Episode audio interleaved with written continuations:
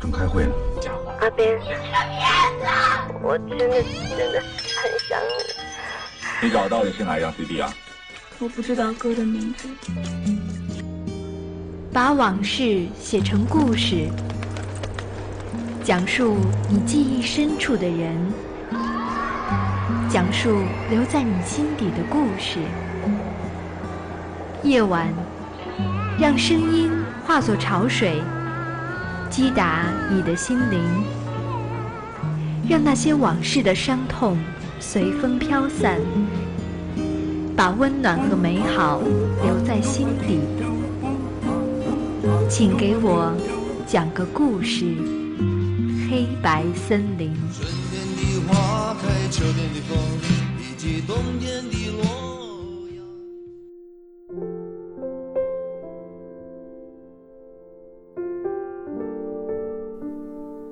Hello，各位听众，晚上好，欢迎收听 FM 九十五点二浙江师范大学校园之声，这里是黑白森林，我是于轩。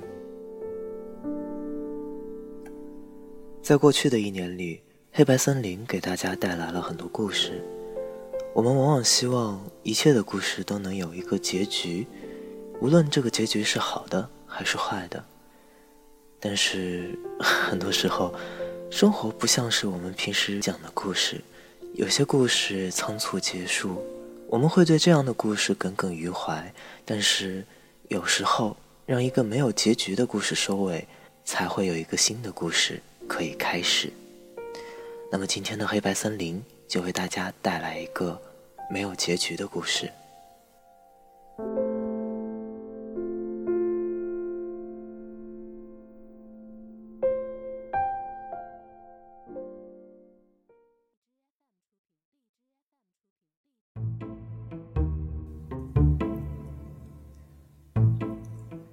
范小小，一个即将奔三、自称永远十八的画手。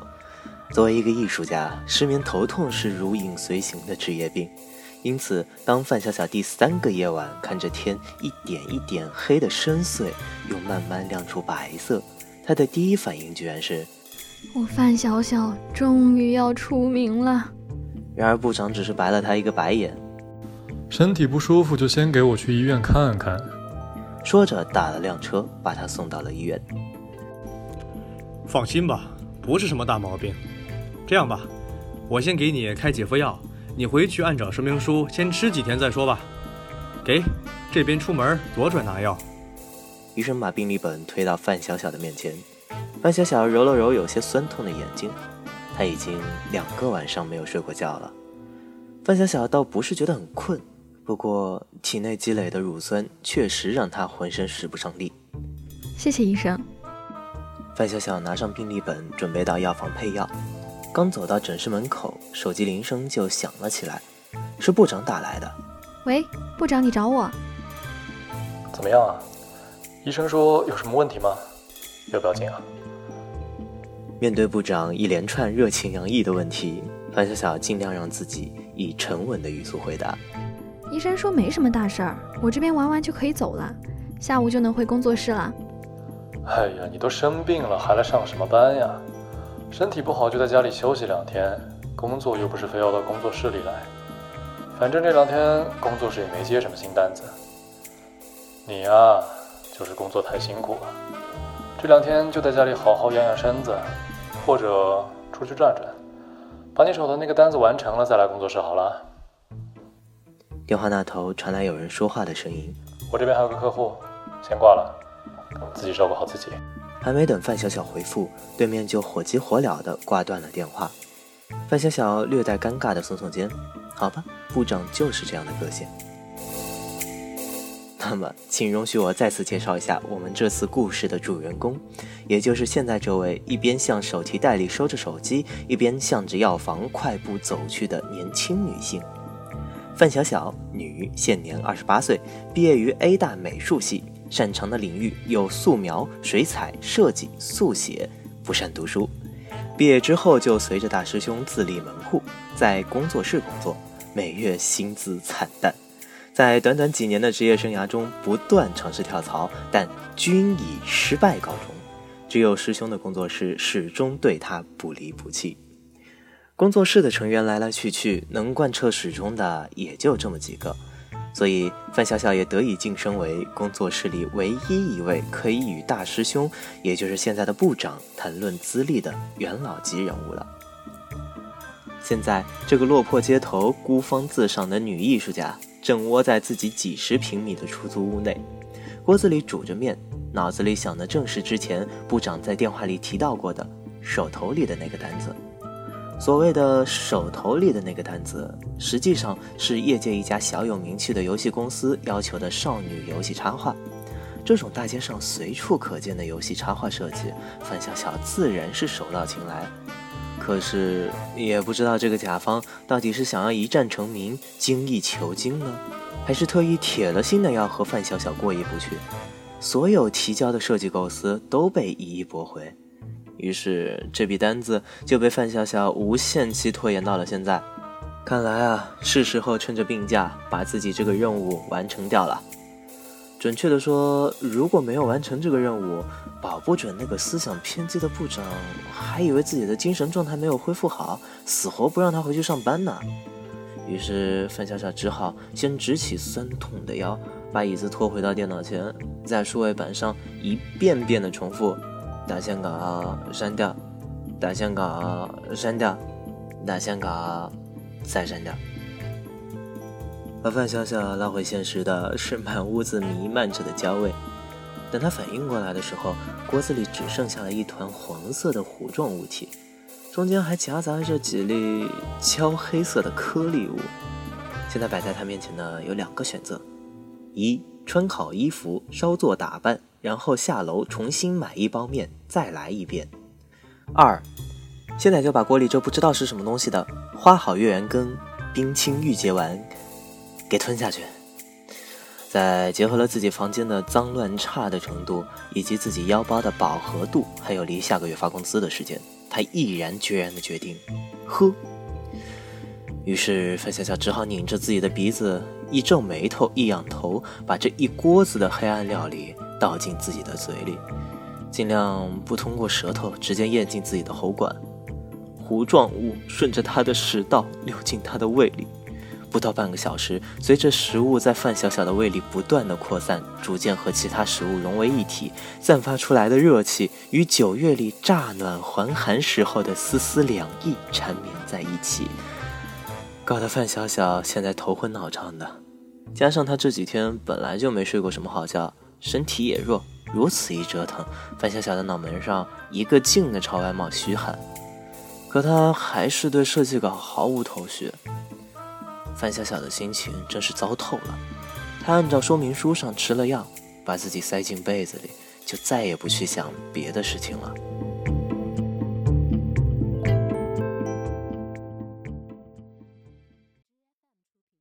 范小小。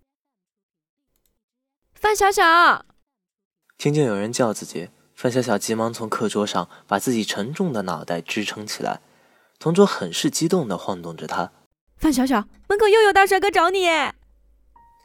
此时的范小小十七岁，就读于 S 高文科班，倾国倾城算不上，但在班里面容姣好，当属第一。毕竟隔三差五的就会有帅气的男孩子给他和他的同桌送来巧克力或是其他的什么小零嘴儿。这不，此时又有一个为他所倾倒的男生站在了范小小的面前。范小小，我喜欢你。陈词滥调，没有新意，扣个二十分吧。男生用他执着的眼神盯着范小小，正等待着女生的回应。嗯，眼神坚定，加五分。男生见范小小不做回答，从身后拿出准备已久的情书。范小小瞥了一眼信封上的名字，程义安。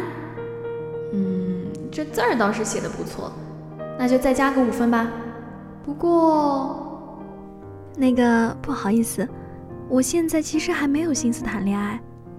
这个时候的范小小已经可以做到轻车熟路地扬起一个动人的微笑，脸不红气不喘的拒人于千里之外了。你看，快要上课了，我能不能……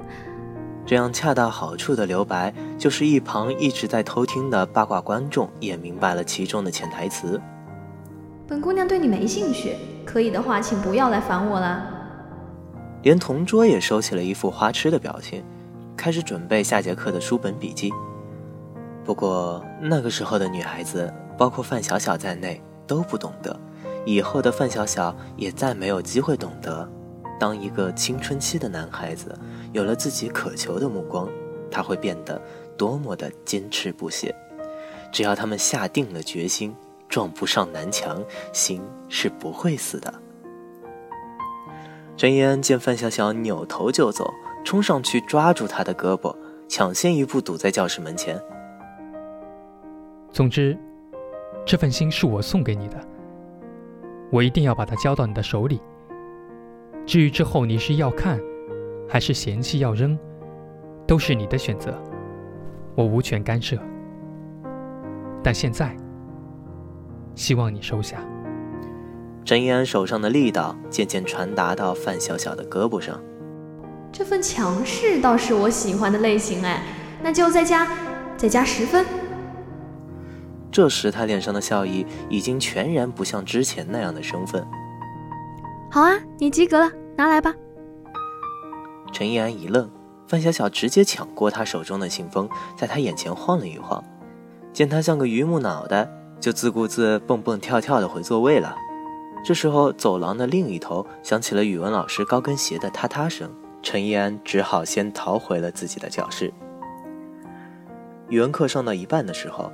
老师背过身去写板书，范小小趁机打开了信封，信里没有一个字，只有一张还没有上过色的画，画面上是一个趴在书上张开嘴酣睡着的少女的面庞，纸张是从素描本上随意撕下来的，黑白的线条也有些随意，好像信手拈来一样，可是，在范小小的眼里，整个画面充满了缤纷的色彩，好像下一秒就会动起来一样。范小小戳了戳同桌的胳膊，同桌揉了揉惺忪睡眼，迅速地坐了起来，顺便还以令人难以察觉的速度擦了一下嘴角的口水渍。嗯，什么什么呀？老师叫我了，在讲哪题啊？不对，在说哪页啊？不对，在上什么课啊？同桌紧张的看看老师，要看看范小小，紧张的不得了。范小小倒是毫不紧张，慢条斯理、不紧不慢的看着同桌，塞了一颗费列罗到他手里。哎，多吃点吧，可能以后你就没什么机会吃到巧克力了。说着，一脸同情的看着同桌。啊？什么乱七八糟的？同桌一脸不解，见老师没有往这边看的意思，又趴下睡了。过了许久。范小小才终于反应过来，这么说，他还偷看我睡觉。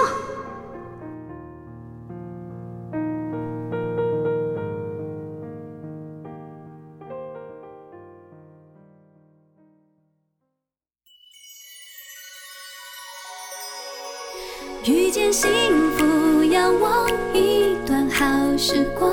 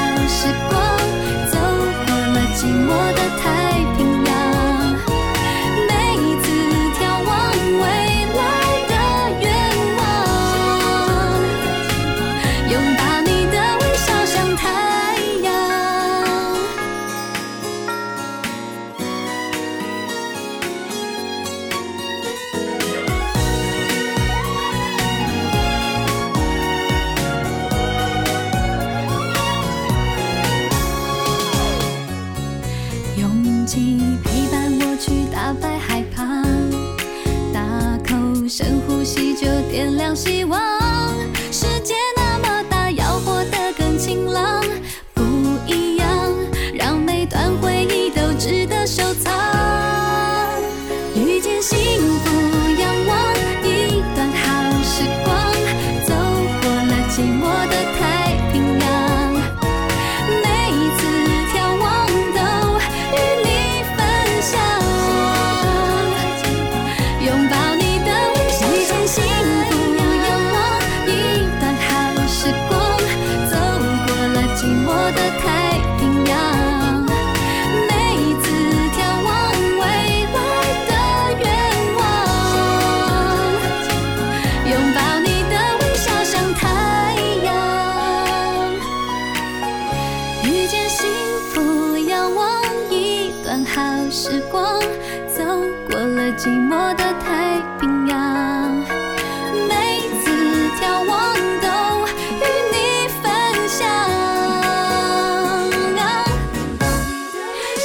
幸，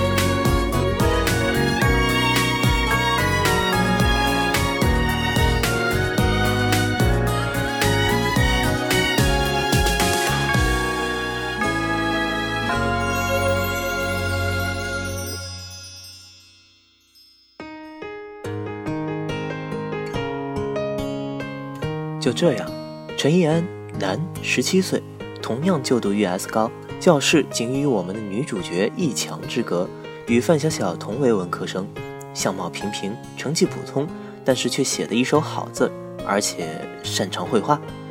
这样一个执着而又带着几分倔强的男生，凭借着他比别的追求者更加炽热的感情，从一个路人 NPC 一跃成为了我们故事的男主人公。和陈怡安在一起的第二个月，赶在高二的尾巴上，S 高针对高一、高二中对美术有兴趣或者有特长的学生开设了美术班。这是 S 高第一次对美术生别开生面的单独开班。仔细思量再三，范笑笑终于通过了老师和家长的百般劝阻，与陈怡安一起申请了美术班的名额。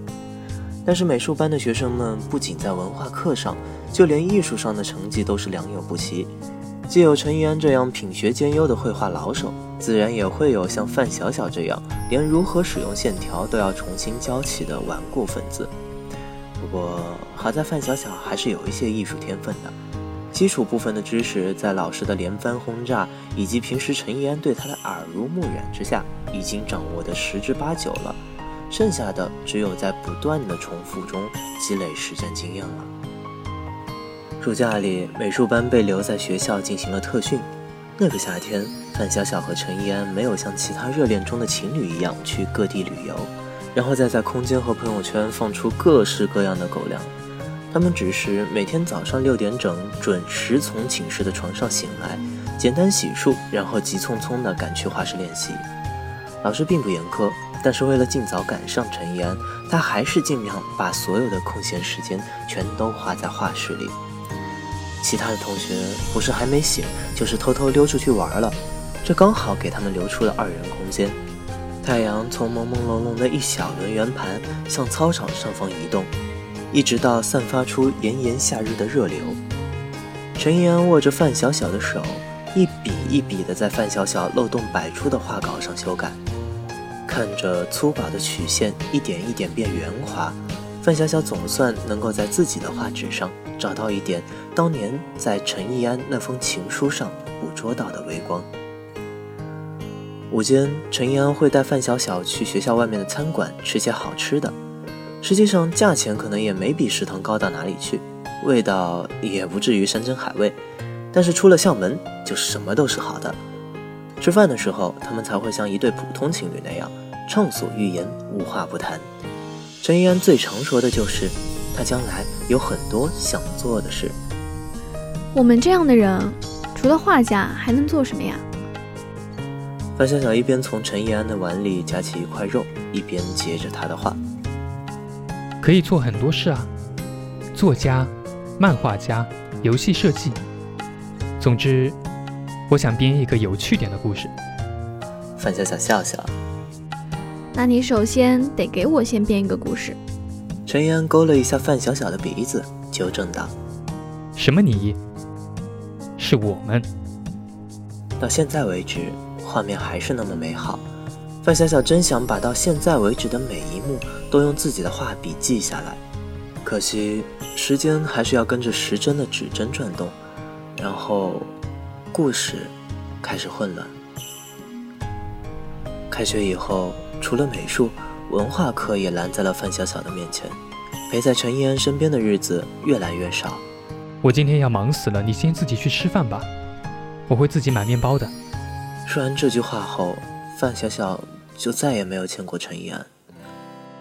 他很想搞清楚原因，但好像脑袋里有一个声音来来回回的说：“陈一安已经死了。”陈一安死了吗？他怎么会死？他想问清楚事实。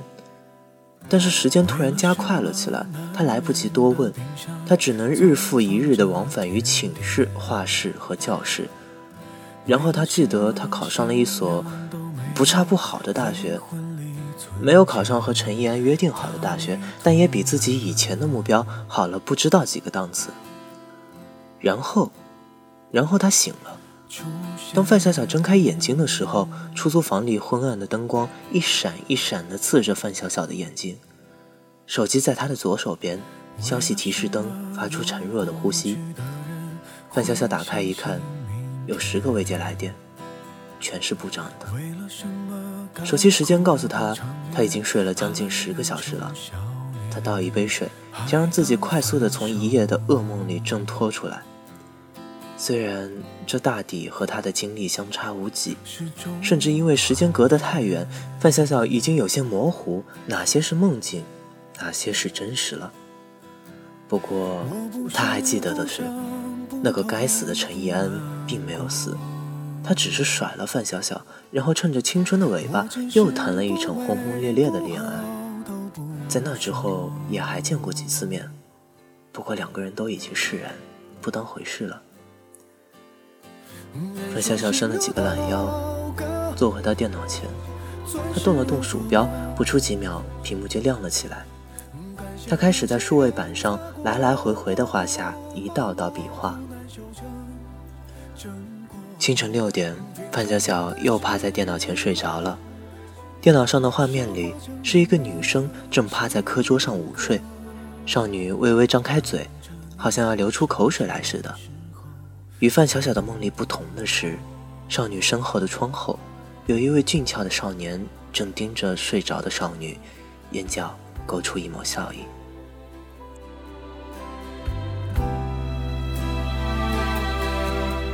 我好像没心没肺，话很多，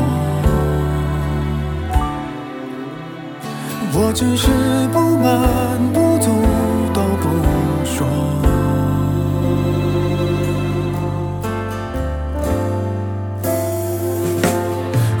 说心如刀割，钻石要琢磨。感谢那些人擦过、刮过，生活才有更美轮廓。干了每滴寂寞，进化。成更好的我，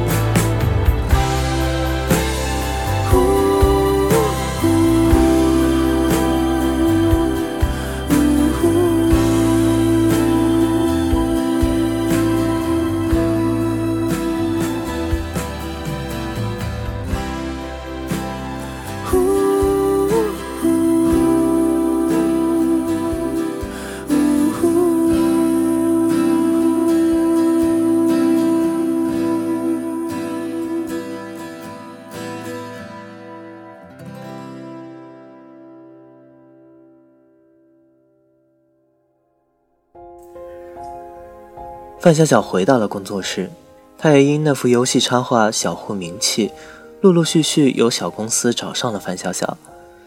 范小小和部长说，他还想再磨砺一下自己，毕竟他眼里还有更大的目标。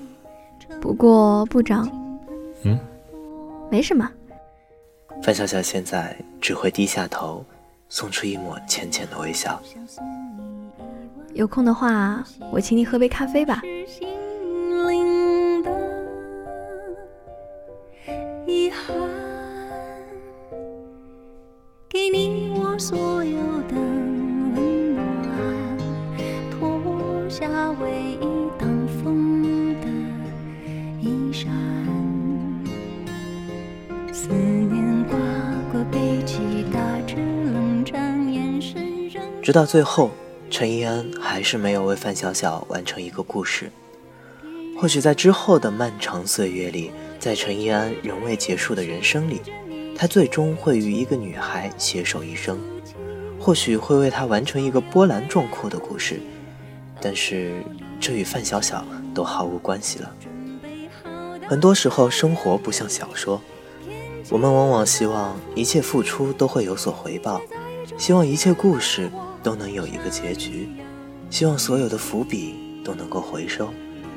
所以一直对早该结束的故事耿耿于怀。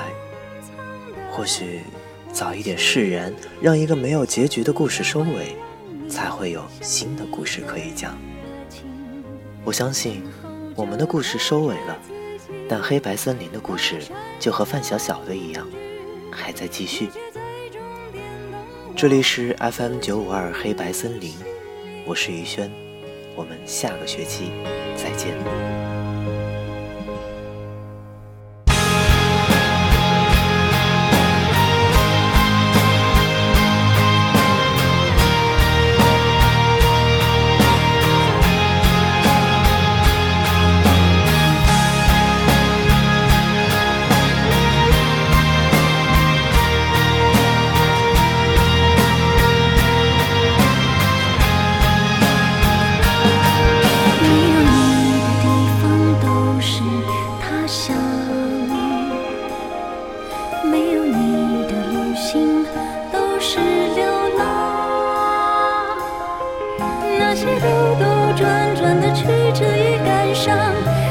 是翅膀，都为了飞。